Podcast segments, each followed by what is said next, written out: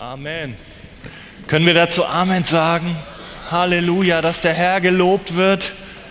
Ja, das ist eine Freude. Ich denke, wenn wir das im Herzen erfahren haben, Jesus Christus, dann können wir nicht anders, dann können wir nicht schweigen. Und wir sind schon mitten im Thema. Es geht auch heute um Anbetung. Anbetung in der Gemeinde Gottes, das ist heute mein Thema. Ihr dürft gerne mit mir aufstehen und wir wollen einen Bibeltext lesen, der nachher am Schluss auch Schwerpunkt unserer Betrachtung sein wird. Der steht im Epheser 5, Vers 17 bis 20. Epheser 5, 17 bis 20. Darum seid nicht töricht, sondern suche zu verstehen, was der Wille des Herrn ist.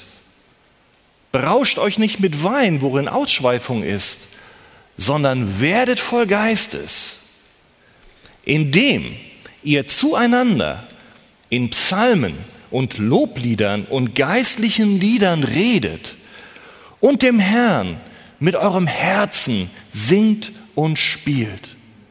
Sagt alle Zeit für alles Gott, dem Vater, Dank im Namen unseres Herrn Jesus Christus. Amen. Dürft uns gerne setzen. Ja, bereits am letzten Sonntag, ich weiß nicht, wer von euch da ist, hat uns Christian ja schon einen Einblick gegeben, was Anbetung Gottes bedeutet. Dass das eine Angelegenheit ist unseres Herzens, was viel weiter geht, viel tiefer geht, als das, was wir vielleicht vorher gedacht haben, was Anbetung bedeutet. Wir sind geschaffen mit unserem ganzen Leben, um Gott zu verherrlichen, um Gott zu ehren, um Gott anzubeten. Eine weitere Sache, ich wiederhole das noch einmal, was Christian gesagt hat, ist, dass Anbetung täglich geschieht in Christus, an jedem Ort. Sie ist nicht gebunden an diese Kirche. Sie geschieht an jedem Ort und sie geschieht zu aller Zeit. Von Montag bis Sonntag. Und vielleicht erinnert ihr euch, Christian hat das so schön plastisch gemacht. Er sagt, Anbetung geschieht auch dann, wenn du Not hast. In der Freude, wenn ein Kind geboren wird, aber auch dann, wenn der Herr dein Kind heimgerufen hat und du es nicht verstehst, ist dein Herz dann auch voll Anbetung und Vertrauen auf den Herrn gerichtet? Und er hat es auch ganz plastisch in den Alltag hineingebracht. Ich wiederhole das nochmal. Er hat gesagt, Anbetung ist auch dann, dass wir Gott mit unserem Herzen und Leben ehren, wenn wir morgens am Frühstückstisch sitzen mit unserer Frau. Wenn wir den Joghurt löffeln, hast du gesagt. Oder wenn wir abends den Tee trinken. Oder wenn wir mit dem Auto fahren. Nein, das habe ich einen Fehler gemacht. Das hat er nicht gesagt, dass wir auch den Herrn anbeten, wenn wir im Auto sitzen und mit dem Auto fahren. Ja, aber ist das nicht so? Ob ihr nun esst oder trinkt und was ihr auch tut, das alles tut zur Ehre Gottes. Das bedeutet auch in der Art und Weise, wie wir auf den Straßen miteinander umgehen. Ich glaube, das ist auch eine Herausforderung. Da denken wir auch nicht daran, dass wir dadurch Gott ehren, wie wir miteinander Auto fahren. Da hört, glaube ich, bei manchen von uns die Anbetung auf. Wenn sie einmal im Auto sitzen, dann werden sie zum Tiger. Ich weiß nicht, gut, vielleicht hast du das Falsche getankt. Darfst nicht bei Esso tanken. Nimm also nur das Normalbenzin von Jet und dann geht das ein bisschen ruhiger zur Sache. Nein, Anbetung geschieht zu Gott und sie geschieht zu Jesus Christus. Und das haben wir auch gelernt. Das ist Gott wohlgefällig, dass wir Jesus ehren. Denn der Vater hat den Sohn gesetzt, dass wir ihn anbeten. Und wer den Sohn nicht ehrt, der ehrt auch den Vater nicht. Das ist ganz wichtig, wenn wir auch heute uns über Lobpreis in der Gemeinde Gedanken machen, dass wir auch Gott anbeten und Jesus, Gottes Sohn. Und ein letzter Punkt, den ich wiederholen möchte, das heißt, Anbetung heißt, dass wir unsere Freude, unsere Erfüllung und unsere Zufriedenheit in Jesus Christus finden und nicht in den Dingen dieser Welt. Ganz entscheidend, woran hängt unser Herz? An den Dingen dieser Welt oder an Jesus Christus? Und das zeigt sich im Alltag, wie wir anbeten. Wie sieht nun unsere Anbetung aus, wenn wir als Gemeinde zusammenkommen? Im Hauskreis oder auch heute im Gottesdienst? Sollen wir da auch anbeten? Na klar, selbstverständlich. Sagt uns dazu etwas das Wort Gottes? Ja, da wollen wir hineinschauen. Und ich denke, das ist wichtig. Wir wollen uns von Gott und seinem Wort leiten lassen. Und vielleicht auch Dinge überdenken. Wir haben bestimmt eine Vorstellung, was wir so denken, was Anbetung sein soll, auch in der Gemeinde. Und vielleicht ist das auch ein bisschen eine eingefahrene Vorstellung oder vielleicht sogar ein eingetrübter Blickwinkel, den es zu erweitern gilt, den es neu auszurichten gilt. Am Worte Gottes. Das ist unser Maßstab. Was gehört alles zur Anbetung dazu im Gottesdienst? Wie sollen wir das planen, ausrichten als Verantwortliche? Wer ist von Anbetung betroffen? Der Pastor oder die Musiker und Sänger machen sie Anbetung? Oder die gesamte Gemeinde? Welche Gottesdienstbestandteile gehören zur Anbetung dazu? Und ihr ahnt es schon, wenn ihr die Predigt vom letzten Sonntag gehört habt. Die Antwort der Bibel ist sehr umfassend, auch hier. Alles, was wir heute hier tun, wo wir heute hier sitzen, jeder Gottesdienstbestandteil ist Anbetung und gehört dazu, dass wir Gott von Herzen ehren und uns ihm weihen. Nicht nur der Teil, den wir vielleicht so bezeichnen in besonderer Weise. Die Anbetung findet im Herzen statt. Diese Herzenshaltung und Wertschätzung Gott gegenüber, die dürfen wir ausdrücken. Heute im Reden, im Singen aber auch in unserem gesamten Leben. Denn wir sind zur Anbetung bestimmt. Alles tun wir zu Gottes Ehre. Ich fange einmal an mit Dingen, die vielleicht uns nicht so geläufig sind. Was ist Anbetung? Welche Gottesdienstbestandteile? Schaut einmal links zu mir. Wir kommen zusammen, um das Mahl des Herrn zu feiern. Mit welcher Haltung tun wir das? Ist das Anbetung Gottes? Was denkt ihr? Ja, das ist Anbetung Gottes. Paulus erklärt das den Korinthern, denn die hatten Probleme damit, aus einer anbetenden Herzen heraus beim Abendmahl zusammenzukommen. Er war in der Praxis, war das nicht so, da gab es Probleme und er sagt in 1. Korinther 11, lesen wir nachher noch, wenn ich euch aber Folgendes schreibe, so lobe ich nicht, dass ihr zum Besseren, sondern zum Schlechteren zusammenkommt. Denn ich höre, wenn ihr in der Gemeinde zusammenkommt, dass da Spaltungen sind. Das ist keine Anbetung, keine gute Herzenshaltung. Und zum Teil glaube ich es, sagt er. Und dann sagt er weiter, was ihr bei euren Zusammenkünften tut, das ist keine rechte Feier des Abendmahls denn jeder kommt und isst und verzehrt zugleich seine eigenen Speisen, die er mitgebracht hat. Der eine hungert und der andere ist sogar betrunken. Wir können heute nicht im Detail erklären, wie Anbetung im Abendmahl jetzt ganz umfassend aussieht. Aber vielleicht nur drei Dinge, die uns das klar machen.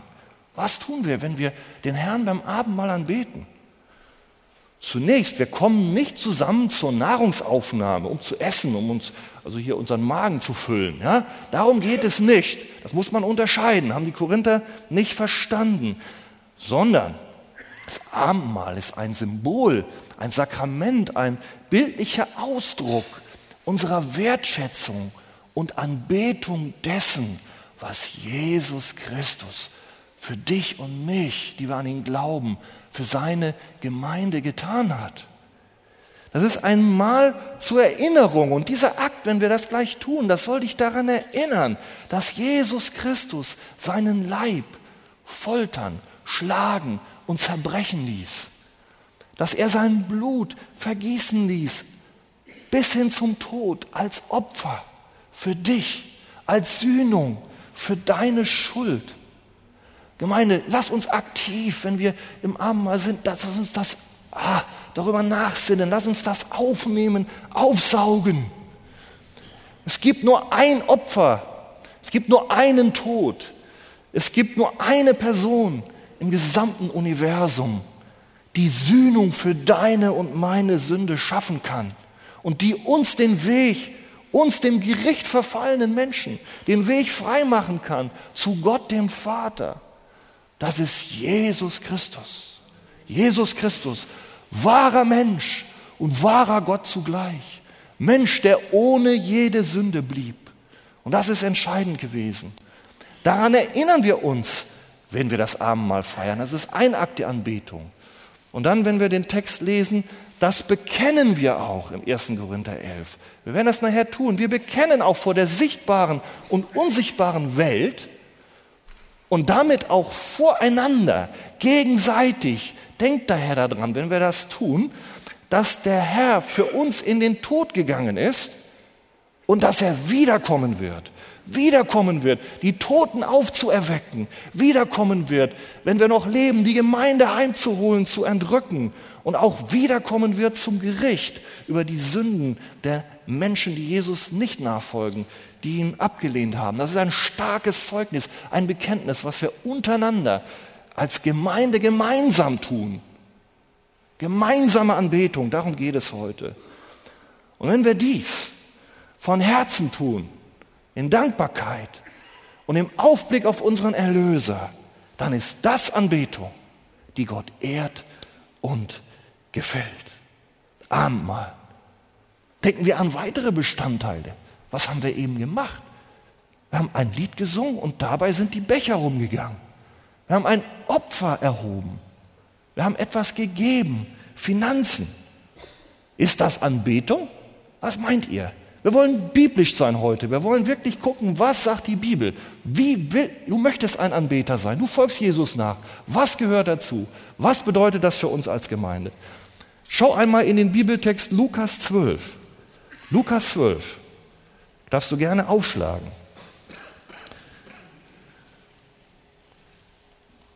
Vers 29. Fragt nicht, was ihr essen oder trinken sollt, ängstigt euch nicht. Nach diesem allem trachten die Heiden in der Welt. Euer Vater weiß aber, dass er dies benötigt. Trachtet vielmehr nach seinem Reich. Und dies alles wird euch hinzugefügt werden. Und jetzt kommt ein, ein, eine Einladung an die Gemeinde. Fürchte dich nicht, du kleine Herde, denn es hat eurem Vater wohlgefallen, euch das Reich zu geben. Euch das Reich zu geben, das Reich Gottes. Das ist der Schwerpunkt.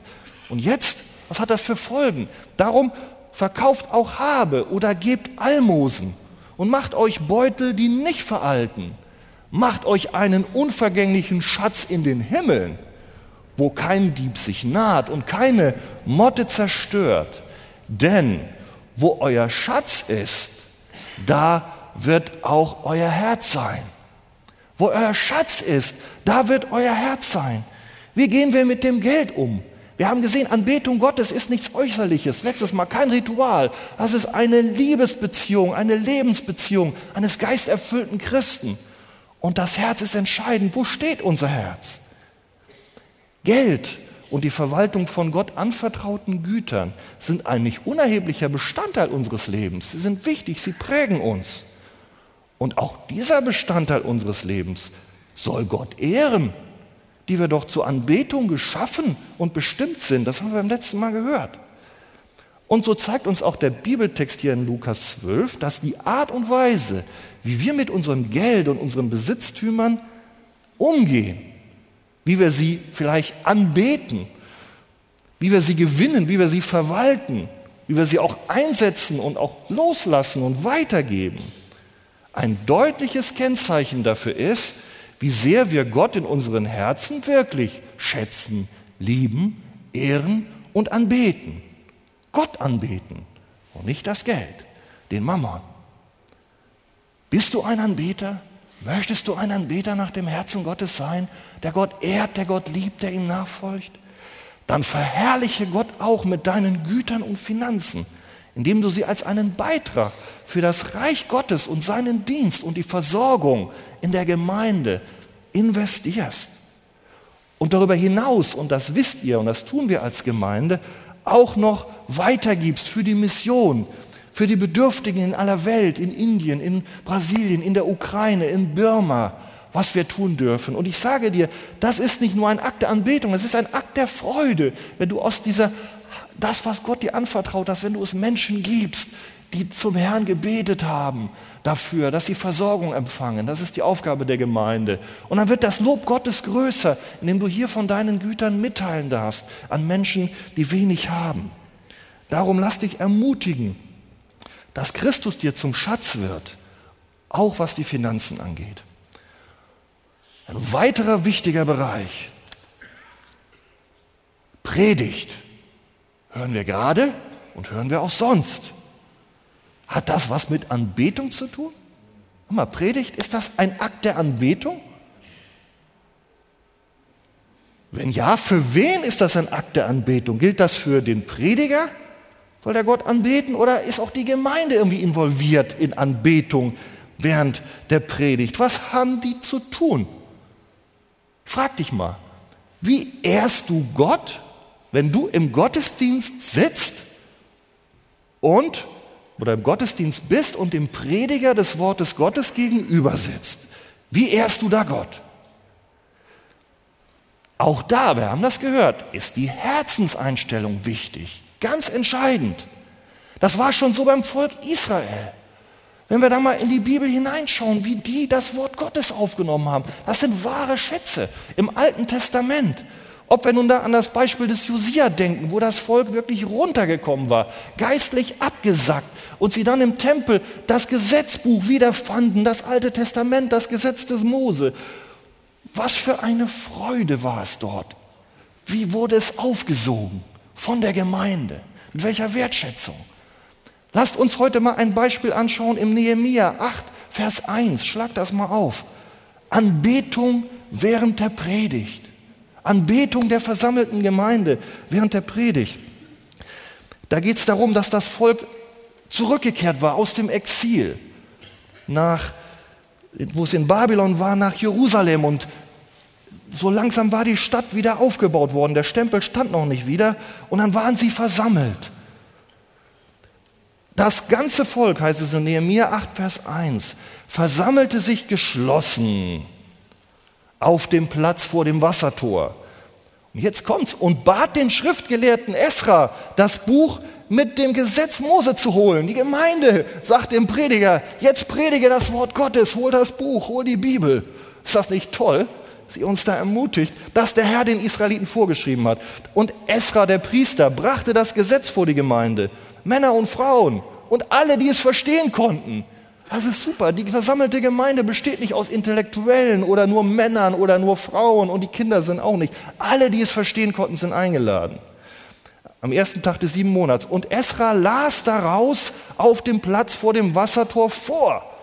Und jetzt guck mal, vom lichten Morgen bis zum Mittag. Männern und Frauen und die es verstehen konnten. Ist das eine Ermutigung? Das hat bestimmt ein paar Stunden gedauert. Ich weiß, Gottes Geist kann uns das ins Herz schenken, aber vielleicht ist uns die Predigt schon manchmal zu lang. Oh, Fernsehen, heute wieder. Da, da haben wir wieder zwei Predigten. Da kommt ja wieder, ja, 22 Minuten und dann nochmal aufstehen und nochmal 22 Minuten. Das ist ja lang. Leute, ist das die Einstellung der Anbetung in der Predigt, die den Herrn ehrt? Schauen wir mal rein im Alten Testament, wie das hier abging. Las daraus vor, vom Morgen bis zum Mittag und Männern und Frauen und allen, die es verstehen konnten. Und jetzt, und die Ohren des ganzen Volkes waren auf das Gesetzbuch gerichtet. Die Ohren waren auf das Gesetzbuch gerichtet, Anbetung während der Predigt. Das ist Anbetung und es geht weiter. Vers 5. Esra tat das Buch auf vor aller Augen, denn er überragte das Volk. Und jetzt, und als er es auftat, da stand das Volk auf. Steht hier, stand das Volk auf, geschlossen zur Ehrerbietung, der Anbetung. Das ist Gott, das ist sein Wort. Gewaltig. Und Vers 6, Esra lobte den Herrn, den großen Gott. Er predigte und alles Volk antwortete, Amen, Amen, Amen. Der, die, war kein Dialog, aber die sagten, ja, ja, das stimmt, ja, Herr, du bist so, so bist du gut, das ist die Wahrheit, das wollen wir tun. Ja, das sagt dein Wort. Das ist auch Anbetung. Wenn du, Pastor Wolfgang, wenn du Christian, wenn wir, wenn wir hier stehen, wenn du siehst, das sind die Schätze des Wortes Gottes, Gottes Liebesbotschaft an dich. Wenn du sagst, ja, ja, ich will gehorchen, ja, ich sage Amen dazu. Anbetung. Und dann bleibt es nicht ohne, da steht, sie hoben die Hände empor, sie neigten sich, sie beteten den Herrn an. Und es ist spannend, was predigten die denn da? Machten die so ein, so ein bisschen so modern so oder war das so, was so gerade in den Nachrichten war, so eine Predigt. Und die Leviten und Jeschua, Bani, Sherebja, Yamin, die hatten also mehrere Prediger da, unterwiesen das Volk im Gesetz. Oh, lasen also die Bibel. Darum ging es. Und das Volk stand auf seinem Platz und sie legten das Gebuch des Gesetzes Gottes klar und verständlich aus.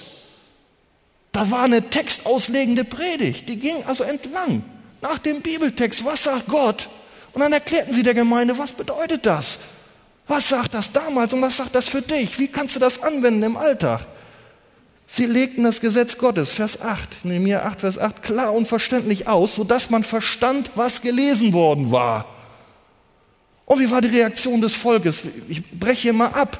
Es war betroffen. Sie weinten. Und dann sagten die Prediger, weint nicht, seid nicht bekümmert. Die Freude am Herrn ist eure Stärke. Wow, muss ich sagen. Ich meine, das, das sagen wir nicht, wow im Gottesdienst, aber es ist doch wirklich ein, eine wunderbare Sache. Merken wir. Anbetung zur Ehre Gottes beim Predigen zuhören. Und es ist eine Not, auch heutzutage. Ich denke, in der Arche versuchen wir diese Schwerpunkte zu setzen. Aber wenn wir, und ihr merkt das, wenn wir mal in die christliche Szene schauen, gibt es andere Dinge, andere Nöte, andere Schwerpunkte. Und das macht auch anderen Pastoren oder verantwortlichen Leitern Not, dass wir ein verengtes Bild haben, was Anbetung auch im Gottesdienst ist. Und der Präsident der Südbaptisten des Seminars, Albert Mohler, der, der sagt das auch heute. Das, was wir hier, das, was wir hier lesen, das muss auch heutige Gemeinden prägen. Er sagt, auslegende Predigten. Hör mal zu, das gilt jetzt für heute. Nicht hier. Nehemiah, wann hat er gelebt? Andi, du hast darüber gepredigt. 400 vor Christus? Das gilt jetzt, jetzt, jetzt auslegende Predigten fordern auch heute eine Haltung der Ehrerbietung auf Seiten der versammelten Gemeinde. Predigen ist zwar kein Dialog, aber es bezieht mindestens zwei Seiten mit ein. Den Prediger und die Gemeinde. Die Aufgabe der Gemeinde beim Predigen ist es, das Wort Gottes aktiv zu hören, es aufzunehmen und ihm zu gehorchen. Wenn sie das tut, beweist die Gemeinde Ehrerbietung Sowohl für das Predigen als auch für das Wort Gottes, das Lehren aus der Bibel. Und sie versteht, dass es die Predigt ist, die ihr die Botschaft und den Willen Christi nahe bringt und sie aufschließt.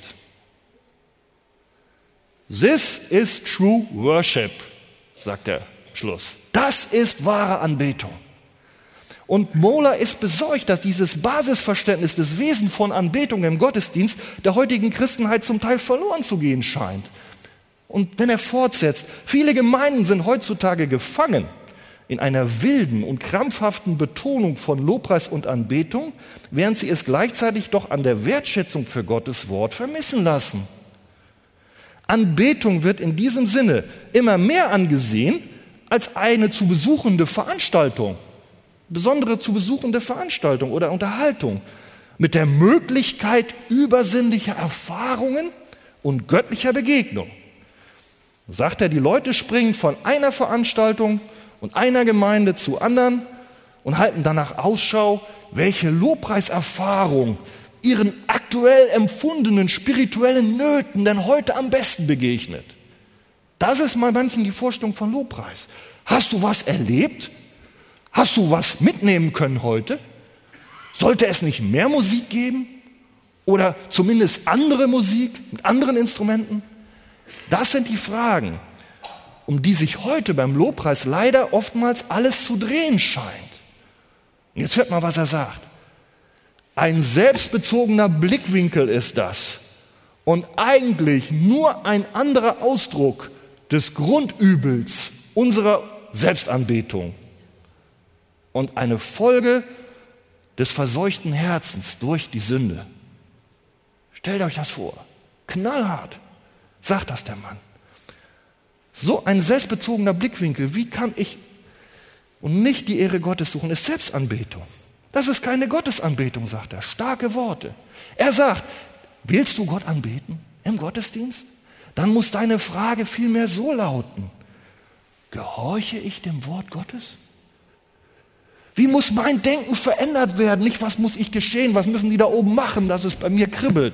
Wie muss mein Denken verändert werden, damit es sich in rechter Weise in Gottes heilige Schrift einordnet, einfügt? Das sind Fragen. Mensch, willst du Lobpreiser sein?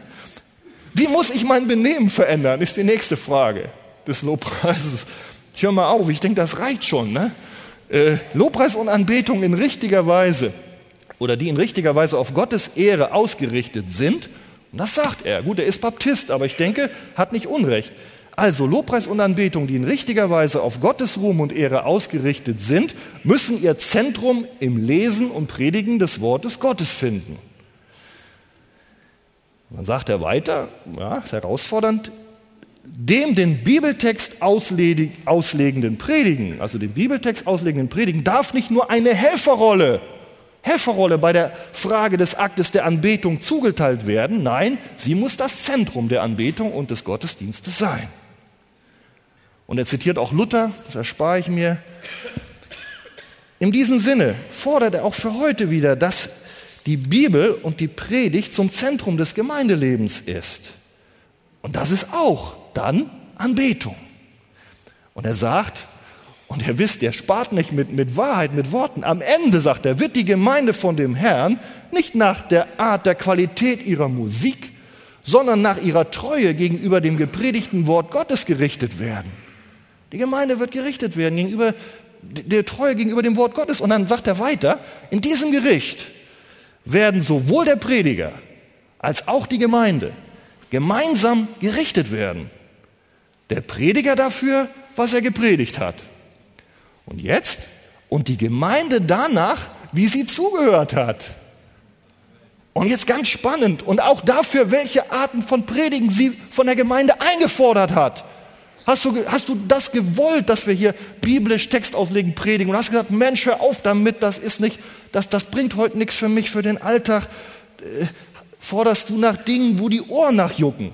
Sagt Mohler, die Gemeinde wird dafür gerichtet, wie sie zugehört hat und auch dafür, welche Art von Predigten sie eingefordert hat von der Gemeindeleitung und ob sie entsprechend gehorcht hat. Mann, Anbetung, Leute, das ist tief, das ist nicht oberflächlich. Ich denke, nun haben wir verstanden, worum es leitenden Theologen geht. Manche vermeiden sogar den Begriff Anbetung jetzt für diese Zeit des Gesangs, da kommen wir noch rein hin, weil sie sagen, das verdreht und verkürzt diesen Blickwinkel, der völlig umfassend ist. Also, predigen und hören auf das Wort Gottes. Gesang, Gabe und Opfer, Austeilen des Abendmahls, Gebet für die Kranken, Geburtstagssegen, der gesamte Gottesdienst ist Anbetung Gottes. Sagen wir Amen? Amen. Nun haben wir die Grundlage dafür gelegt. Jetzt können wir auf den zweiten Teil kommen. Singt und spielt dem Herrn in euren Herzen. Was spielt gemeinsamer Gesang für eine Rolle? Das wissen wir jetzt, dass wir auch dort, wenn wir von ganzem Herzen den Herrn loben und preisen, auch dem Herrn danken und Lobpreis und Anbetung bringen als gesamte Gemeinde im Gesang. Und auch hier kann man im Alten Testament wunderbare Dinge finden. Ganz toll. Haben wir heute keine Zeit. Also es ist so, so wir gucken ja da ins Neue Testament. Gesang hat sich als Bestandteil der Anbetung Gottes bereits im Zuge der gemeinsamen Veranstaltungen des Volkes Israel etabliert. Das ist also schrittweise gewachsen. Ihr wisst, hat eine Blüte erlebt bei David und bei Salomo.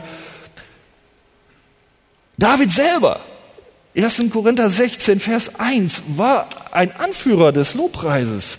Wenn wir da mal gucken, das war die Zeit, wo sie also diese Bundeslade, die entführt war, heimgeführt haben in die Stiftshütte. Das war das Zentrum, wo Gott wohnte, das damalige geistliche Zentrum des Volkes Israel.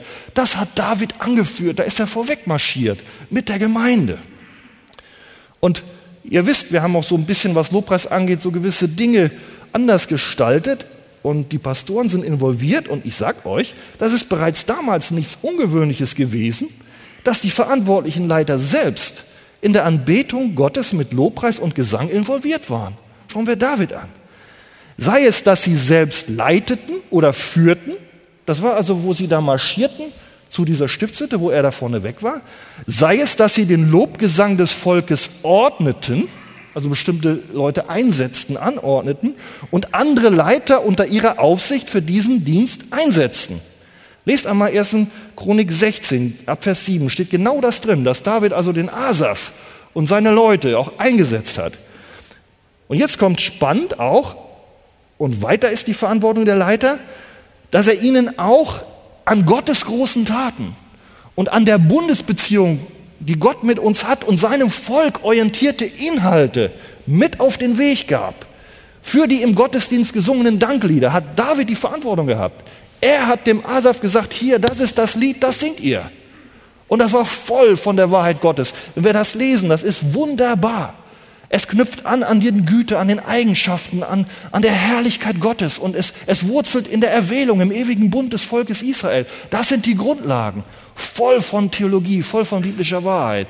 Und darum sage ich auch, Gemeinde, es ist auch in Ordnung, wenn wir als Pastoren Verantwortung übernehmen, auch für diese Dinge, wie auch für den gesamten Gottesdienst. Lest zu Hause einmal den von David verfassten Dank, in Dankpsalm 1. Chronik 16, Vers 7. Und er ist offensichtlich über Jahrhunderte im, im Wege der Anbetung dort gesungen worden. So, jetzt sind wir bei unserem Text gelandet, den wir am Anfang gelesen haben. Auch im Neuen Testament finden wir zwar keine Masse, aber doch verschiedene Texte, die auf einen gemeinsamen Gesang und Lobpreis der versammelten Gemeinde schließen lassen. Ja, die uns sogar dazu auffordern und ermutigen. Epheser 5, 17 bis 20 ist ein solcher Text. Schauen wir in den Zusammenhang. Ist immer wichtig, wenn wir einen Text verstehen wollen, nicht wild rauszupicken, sondern zu gucken, wie ist das Umfeld. Den Zusammenhang dieser Verse, Epheser 5 ab Vers 1, da geht es um einen für einen Christen angemessenen Wandel vor Gott als Nachfolger und Jünger Jesu.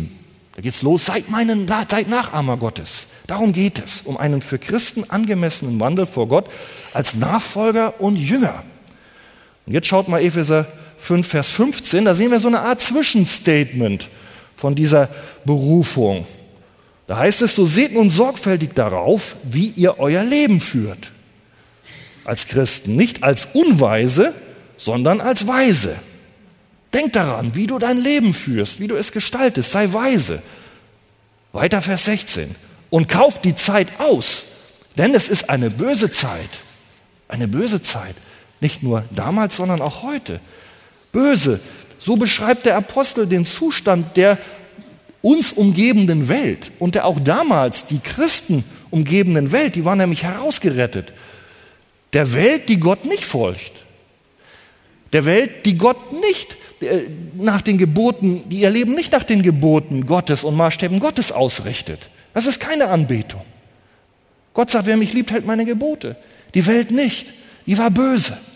Und, und hier sagt er, kauft die Zeit aus, wandelt weise, setzt euch ab von dem, wie die Welt um euch herum wandelt. Vers 17. Darum seid nicht töricht, sondern suche zu verstehen, was der Wille des Herrn ist. Jetzt kommen wir wieder ran. Wir wollen leben als Christen. Was ist nun der Wille des Herrn? Worauf will Paulus denn hinaus? Vers 18. Berauscht euch nicht voll Wein, worin Ausschweifung ist, sondern werdet voll Geistes. Indem ihr zueinander in Psalmen, Lobliedern und geistlichen Liedern redet und dem Herrn in euren Herzen singt und spielt. Hier sehen wir zunächst eine Über Gegenüberstellung. Was ist nun der Wille des Herrn?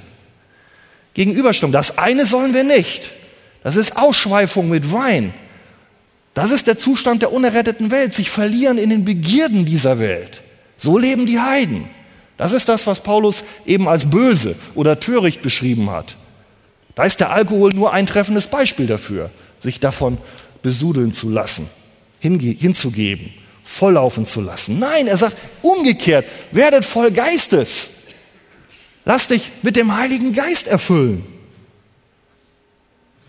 Ja, ist das denn doch so was ähnliches, wie wenn wir jetzt getrunken haben, dass wir also die Kontrolle über die eigenen Sinne verlieren, wenn wir voll Geistes werden und dass wir dann vielleicht so wie ein Trunkener, so ähnlich wie ein Trunkener, erschlagen vom Geist da vielleicht äh, durch, den, durch die Gottesdiensthallen wandern oder äh, vielleicht sogar lachen unkontrolliert oder auch wie, wie uns wie Tiere benehmen.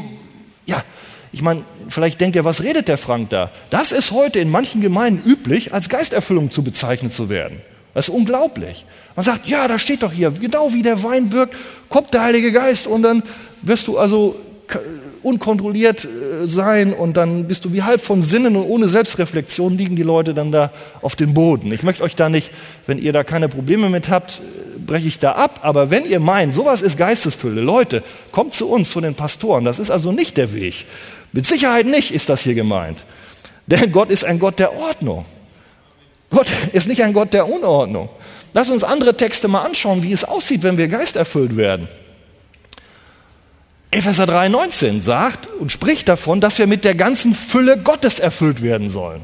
Also voll des Heiligen Geistes, voll der Fülle Gottes. Wir sollen mit der Fülle Gottes, mit der Fülle Christi, mit der Fülle des dreieinigen Gottes erfüllt werden. Und das ist kein Selbstzweck. Erinnern wir uns an Mola, dass wir also immer nur an uns denken. Nein, voll Heiligen Geistes werden ist kein eitles um sich selbst drehen, sondern das hat das Ziel, dass wir eben Gottes Nachahmer werden. Darum geht es doch im Text. Guckt doch hier ab, ab Vers 1, da, Epheser 5, Vers 1. Dass wir in Jesu Bild verwandelt werden, dass wir Jesus ähnlicher werden. Darum geht's. Werdet voll Geistes, damit du ja, den Charakter des Herrn, das Herz des Herrn, die richtigen Prioritäten, wie sie Jesus hat, ein Diener zu sein, obwohl du ein Leiter bist, damit du das hast. Darum geht es. Darum brauchst du den Heiligen Geist. Werde voll Geistes. Das zeigt uns ganz deutlich eine andere Stelle. Kolosser 3,16 ist eine Parallelstelle zum heutigen Text. Ihr habt vor euch liegen Epheser 5, 18 und 19. Schaut da mal drauf und ich lese euch jetzt den Text aus Kolosser 3,16 vor. Da heißt es, lasst das Wort Christi reichlich unter euch wohnen und dann lehrt und ermahnt einander in aller Weisheit mit Psalmen, mit Lobgesängen und geistlichen Liedern, singt Gott dankbar in eurem Herzen. Und alles, was er tut mit Worten und mit Werken, das alles tut im Namen des Herrn und dankt Gott dem Vater durch ihn. Ging ein bisschen schnell, aber dieser Text ist völlig parallel mit unserem, mit einer wesentlichen Ausnahme. Da steht nicht, werdet voll Geistes, da steht, lasst euch füllen mit dem Wort Christi. Oder lasst das Wort Christi reichlich unter euch wohnen. Das heißt voll Geistes sein. Das ist zumindest ein wesentlicher Bestandteil. Und so stellt auch John Piper fest, er sagt, der grundlegende Weg, voll Geistes zu werden, jetzt hört zu, der ist es, den Atem und die Eingebung des Heiligen Geistes, denn das ist 100% Heiliger Geist, pur, also der grundlegende Weg, voll Geistes zu werden, ist es, den Atem und die Eingebung des Heiligen Geistes, wie sie in der Heiligen Schrift aufgezeichnet sind, zu lesen und darüber nachzudenken und daran zu glauben. Daran zu glauben. Darum sauge das Wort Gottes auf. Darum geht es in diesem Text. Damit du erfüllt wirst mit der Erkenntnis seines Wortes mit der Wahrheit, die aus dem Wort Gottes kommt, die Christus beschreibt und die dich auch ja, die eine Liebe zum Evangelium in dir bewirkt. Die, das hat Kraft, das Wort, die dich damit erfüllt, die das Wort dir aufschließt und kostbar macht und die auch dein Herz verändert und die es auf Gott ausrichtet, die es auf sein Reich ausrichtet, die es Christus ähnlicher macht. Und wenn das geschieht, dann kommen wir in diese Stellen, in denen wir zueinander singen mit Psalmen und mit Lobliedern und mit Gesang, dann wirst du nicht stumm bleiben, wenn du dich füllen lässt mit dem Worte Gottes, dann kannst du nicht schweigen. Und der Theologe Ralf Martin drückt es so aus, die Realität von Gott, von Christus, von Schöpfung und Erlösung, Himmel und Hölle, ist einfach viel zu groß, als dass man nur darüber reden kann, verstandesgemäß. Nein, sie muss besungen werden.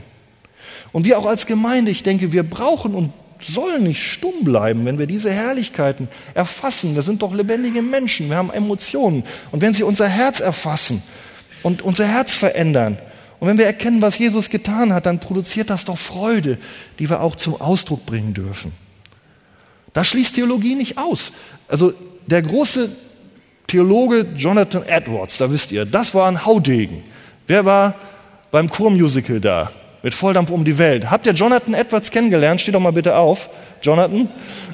Das ist Andy. Also besorgt euch die Chor-DVD. Was hat der Mann für ein Bibelwissen, für eine Predigt gehabt? Ein ganz starker Theologe. Da passte nichts zwischen seiner Auslegung und, und den Blättern der Bibel. Das, das war ihm ganz wichtig. Aber er sagt, die Verherrlichung Gottes geschieht nicht nur über das Verstehen und Annehmen, sondern auch durch die Reaktion der Freude und Emotionen, die das bei uns hervorruft.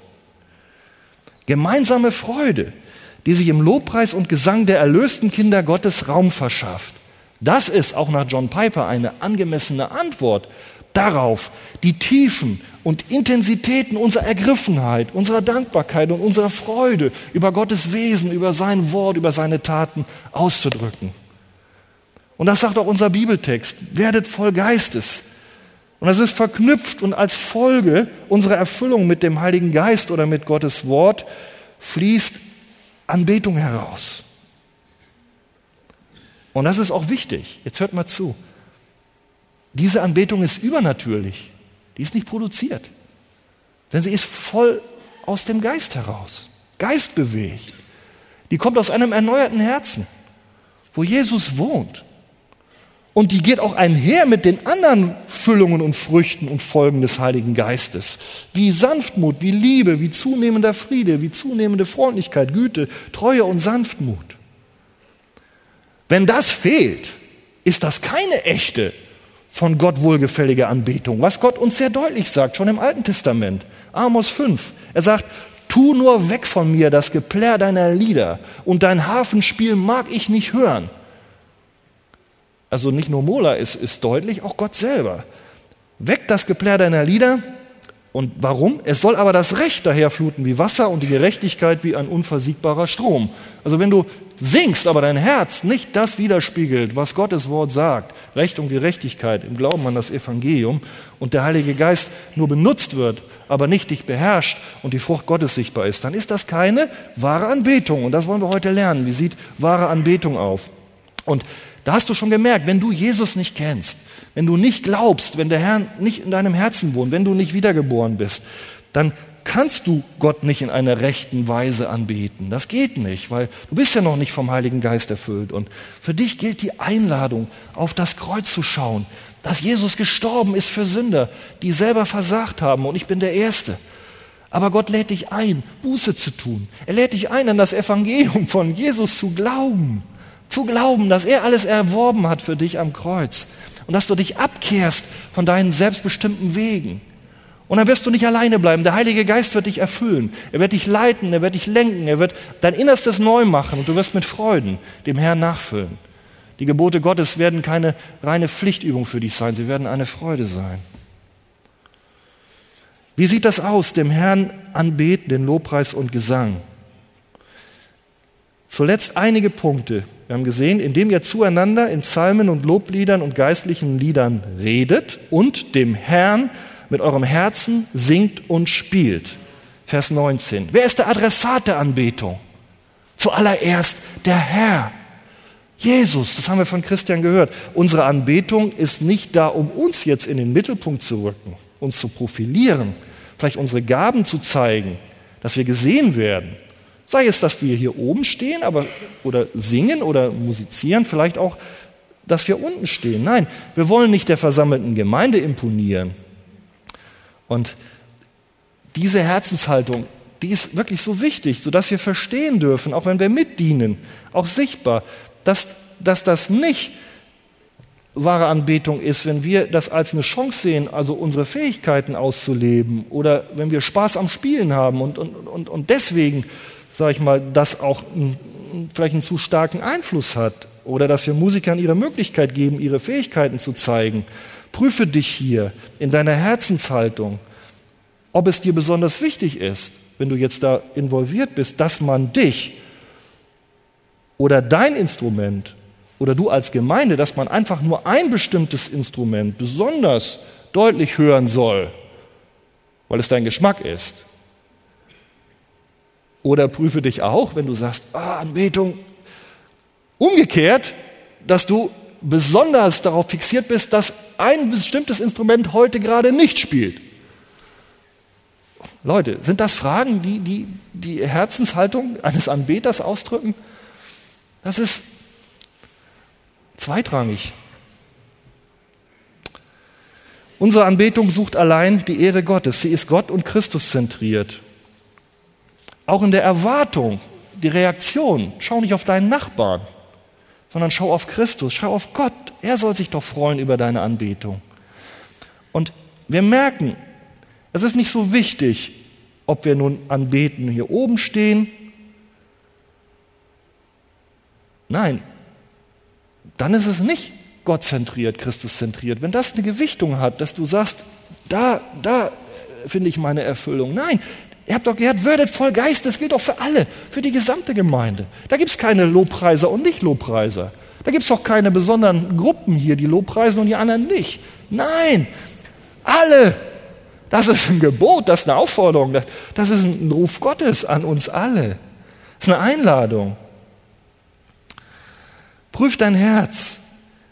Die, die, Aufforderung, voll Geistes zu werden und den Herrn mit Liedern anzubeten, ist eindeutig an die gesamte Gemeinde und jeden einzelnen Gläubigen gerichtet.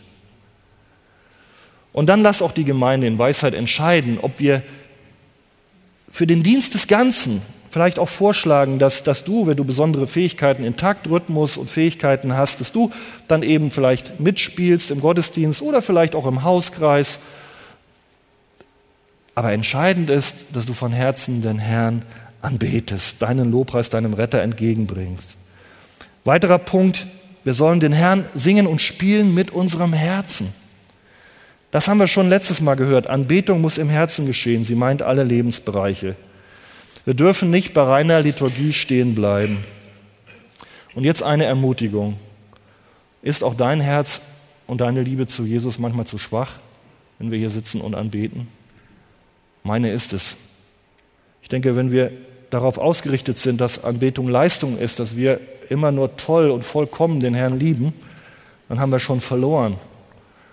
Aber ich möchte euch Mut machen. Gott schätzt ein ehrliches Herz und ein Bekenntnis, auch wenn du sagst, ich liebe dich zu wenig, Herr Jesus. Ich war zerstreut mit meinen Gedanken. Ich habe mit zu wenig Eifer und Dankbarkeit dir, dir äh, Ehre gegeben beim Lobpreis. Und das ist Anbetung wenn du das bekennst. Oder selbst wenn dir so ein Gefühl der Sehnsucht und Trauer fehlt und sagst, Jesus, du siehst, wie zerschlagen ich hier bin. Ich bete dich nicht richtig an. Aber du bist doch meine Hoffnung. Das ist Anbetung. Weil du bekennst, die Lösung, die Rettung, die Heiligung ist nicht in dir, die ist im Herrn. Darum freu dich. Lass uns auch nicht gucken auf den anderen, dass er sagt, Mann, also du fühlst dich vielleicht als ein Anbeter, der das macht und du gehst mit und ein anderer nicht. Wir sind eigentlich alle Versager. Sei vorsichtig, dass du auf den anderen zu viel schaust. Wer meint zu stehen, sehe zu, dass er nicht falle. Das gilt auch für den Bereich der Anbetung. Richte deinen Bruder nicht. Vertrau du dir nicht selber. Auch wenn dein Bruder nicht die Hände hebt wie du. Bete für ihn. Kennst du seine Gefühle? Kennst du sein Herz? Vielleicht äußern sie sich anders. Wir sind unterschiedlich. Einheit in Vielfalt. Und umgekehrt spotte du auch nicht, wenn dein Bruder sich wie ein Kind beim Lobpreis erfreuen kann. Die Hände hebt. Und nochmal, spotte du auch nicht, wenn das beim Singen von Hymnen und Pfingstjubelliedern geschieht. Leute, das ist keine Haltung von Anbetung. Das verunehrt Gott. Und wir spotten. Hier sind wir schon beim dritten Punkt, die Anwendung. Wir sollen auch zueinander in Psalmen und Lobliedern und geistlichen Liedern singen. Zueinander. Der Fokus ist nicht nur der Herr, sondern auch uns untereinander hat das eine Aufgabe. Und es ist wirklich hier Singen gemeint. Da steht zwar jetzt im Psalmen Reden, meint hier, aber wenn ihr mal schaut in die Parallelstelle Kolosser 3,16, nein, wir dürfen auch wirklich singen. Das ist die Aufforderung mit Psalmen, Lobliedern, geistlichen Liedern. Und hier sehen wir das, es geht gar nicht alleine. Geht nicht alleine. Also hier sehen wir deutlich, wir dürfen gemeinsam den Herrn loben mit, mit Musik, mit Anbetung. Und welche Bedeutung hat denn das, dass hier steht, wir sollen das doch zueinander und zusingen? Denken wir ans Abendmahl, haben wir schon gehört. Das ist ein gegenseitiges Bekenntnis. Halleluja, Gott ist gut. Ich glaube das, was da steht. Ich ehre den Herrn. Und dadurch ermutigst du deinen, deinen Bruder, dass du ihm das so auch groß machst, wo er vielleicht noch Probleme hat. Und wir merken auch, es ist wichtig, dass wir das auch verstehen, wenn wir singen. Ihr wisst, die Musik ist Begleitung. Es darf, soll nicht sein, dass also die, die Musik den Klang alles zudeckt, sodass wir den anderen nicht mehr hören können. Und es ist im Bedarfsfalle wichtig und überhaupt nicht ungeistlich, wenn die Gemeindeleitung auch sagt, du pass mal auf, Brüder, da müssen wir vielleicht das so oder so lösen oder du kannst du ein bisschen vielleicht leiser spielen. Das ist ein Muss, sonst können wir gar nicht das umsetzen, die wahre gemeinsame Anbetung. Und, und ja, ich, ich bin einfach, ich sage einfach, was der Text sagt. Lest auch nochmal 1. Korinther 14, 15 und 16. Gibt es genauso einen Beweis, dass das auch steht. Da soll Amen sagen können, der andere. Wie kann er das, wenn er es nicht versteht? Wenn du kein Englisch kannst und hast keine Übersetzung. Äh, darum haben wir auch Übersetzungen. Also, wenn der andere sieht, welche Freude, Dankbarkeit und Begeisterung du hast, wenn du diese göttlichen Wahrheiten siehst, dann ist das umso ermutigender für den anderen, wenn du mit Herzen dabei bist, als wenn du nur scheinbar, sag ich mal, teilnahmslos dein Ritual abspulst. Zeige deinem Nachbarn daher gerne, dass du von Herzen dabei bist und dass du von Herzen glaubst und du wirst ihn auferbauen. Und das gilt für uns als Gemeinde und das gilt für uns als Chor. Das ist auch eine wunderbare Sache. Manche sagen, ja, ja, Mensch, Lobpreis, das muss nur die Gemeinde machen, wir brauchen keinen Chor, wir brauchen keinen Solisten. Also wenn wir was auf John Piper halten, ich weiß nicht, wer das tut, dann ist das falsch. Piper sagt, Chor und Sologesang ist ein weiteres Beispiel der praktischen Anwendung und der Umsetzung der Aufforderung aus Epheser 5, Vers 18, uns gemeinsam und zueinander zuzusingen. Denn es müssen nicht immer alle alles zur gleichen Zeit machen. Eine von Gottes Wort ermutigte und inspirierte Verkündigung und Ermutigung der Gemeinde durch einen Solistenkarren oder durch den Chorgesang, Highlight und Chor, baut uns ebenfalls auf, gibt dem Herrn Ehre und ermutigt die Gemeinde zu einem innerlichen Ja, zu einem Amen, dass wir unser Herz auf den Herrn werfen, dass wir ihm vertrauen in unserer Alltagssituation. Das ist Anbetung. Was für ein Quatsch, dass man den Chor abschafft oder, oder, oder in anderen Gemeinden, weiß ich, ich kenne so ein Reden, bin schon 18 Jahre dabei, noch länger. Ja, okay, ich komme auch zum Abschluss. Gott möchte, dass wir uns erfreuen an seiner Wahrheit und seinen Taten. Und da kommen wir auf den Inhalt. Den Inhalt unserer Anbetung, da wisst ihr, das ist uns auch wichtig in der Arche. Da schauen wir auch rauf. Denn wenn es so ist, dann muss es doch eins zu eins Konkurrent mit dem Worte Gottes sein. Deine Anbetung muss nicht nur also vom Herzen durchdrungen sein, dass du Jesus liebst, sondern auch die Inhalte. Die müssen gebunden sein an die Wahrheiten der Heiligen Schrift. Einschließlich eines angemessenen Verständnisses von Gottes Güte und Souveränität. Im Konzept könnt ihr einmal lesen, was John Owen und John Stott dazu sagen. Dazu kommen wir heute nicht mehr. Aber auch hier, Epheser 5,19 reflektiert biblische Inhalte. Sie sollen mit Psalmen singen. Das meint alttestamentliche biblische Texte. Sie sollen in Hymnen singen oder Lobliedern. Da erinnert ihr euch, da haben wir im Neuen Testament im 1. Timotheus 3,16 so eine Stelle gehabt, wo es heißt, ja Mensch, das hat also die christliche Gemeinde gesungen und gebetet. Das sind also oftmals neutestamentliche Texte, die man später in dem Neuen Testament aufgeschrieben hat, die sie da gesungen haben oder dann auch geistlichen, sonstigen geistlichen Liedern. Wir sind frei, auch aus unserem Herzen neue Lieder zu kreieren, sie zu schaffen. Und auch in einer Vielfalt, ja? Also wenn da steht Psalmen und so weiter, es ist, alles ist möglich. Es sollte vielfältig sein, es sollte den Herrn ehren, sollte die Gemeinde auferbauen. Also auch ein verengtes Verständnis. Nur das ist Lobpreis in der und der bestimmten Form. Leute, da, da gehen wir weg vom Zentrum. Wir, wir, wir haben die Gefahr, dass wir in Rituale ab irren. Und als letztes Epheser 5, Vers 20, da heißt es, sagt alle Zeit für alles Dank dem Vater im Namen unseres Herrn Jesus Christus. Das kennen wir, aber steht hier im Zusammenhang mit Lobpreis. Was musst du für ein theologisches Verständnis haben, um das tun zu können? Gott Dank zu sagen für alles, alle Zeit. Wir merken, das kann nicht nur ein, ein oberflächlicher, selbstbezogener Lobpreis sein, dass ich persönlich Erfahrung mache, wie wir das da von Mola als Kritik gehört haben. Nein, ich muss, es ist keine Gefühlsduselei, ich muss verwurzelt sein in der Güte Gottes, in der Souveränität Gottes. Ich weiß mich getragen in der Liebe Gottes, auch wenn ich nicht kapiere, warum ich dieses Leid erfahre. In der Souveränität Gottes, der alles so ausführt, dass es mir zum Guten mitwirken lässt, der auch in meiner Not und in meiner Trauer da ist. Nur dann kann ich doch auch Gott anbeten und danken in dieser Situation. Wie können wir es denn machen, ohne, wenn wir das theologisch gar nicht verstanden haben? Darum, liebe Gemeinde, habt Geduld auch mit uns, wenn wir versuchen, auch diese Inhalte deutlich in den Fokus zu rücken. Gott ist gut. In Jesu Namen. Amen.